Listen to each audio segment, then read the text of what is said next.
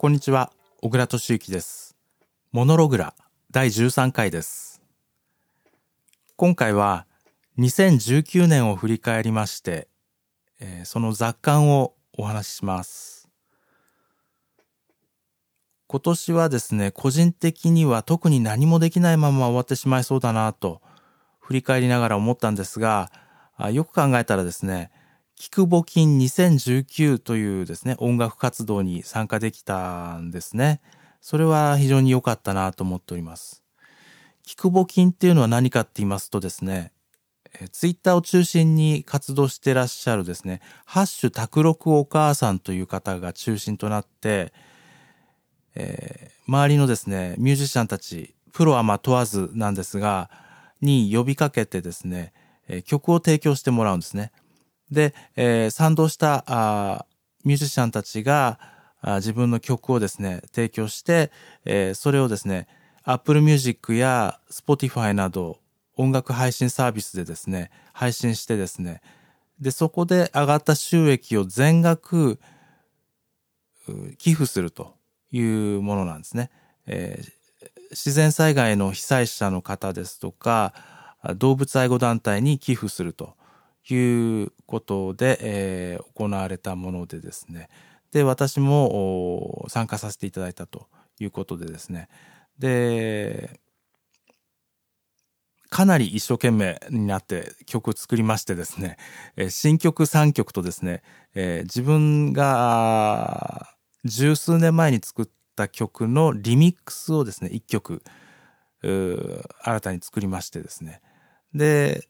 去年も確か参加したので、でその時に出した曲、それがまあ十数年前の曲のリマスター版なんですけども、それを合わせてですね、だいたい、えー5曲ぐらい出させていただいてですね、で、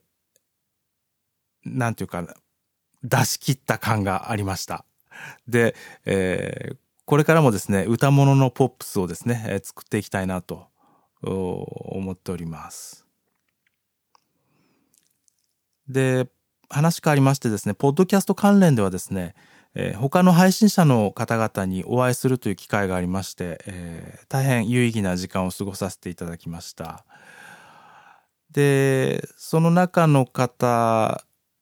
にインタビューをしていただいたりですとか、反対にですね、えー自分がですね、聞き手に回って、えーまた別の方なんですけれども、インタビューをさせていただくことができたというのもですね、今後のために大変勉強になりました。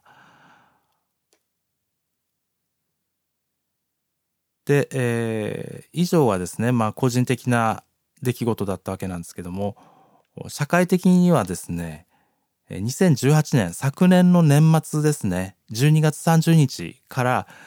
TPP ですね、え環太平洋パートナーシップ協定ですか、それが発行したということによってですね、著作権が一部非申告罪化したという出来事、動きがありました。で、その影響でですね、ネット配信で行われている DJ 行為が摘発されるという動きがあるのかなと思って見ていたんですが、今のところですね、ちょっと私が気づかないだけかもしれないんですが、ない様子でですね、えー何も変わってないかなっていう感じがしてます。で、2019年は今年はですね、えー平成から令和に変わったということで、令和はどんな時代になるのだろうかということを漠然と考えてみますと、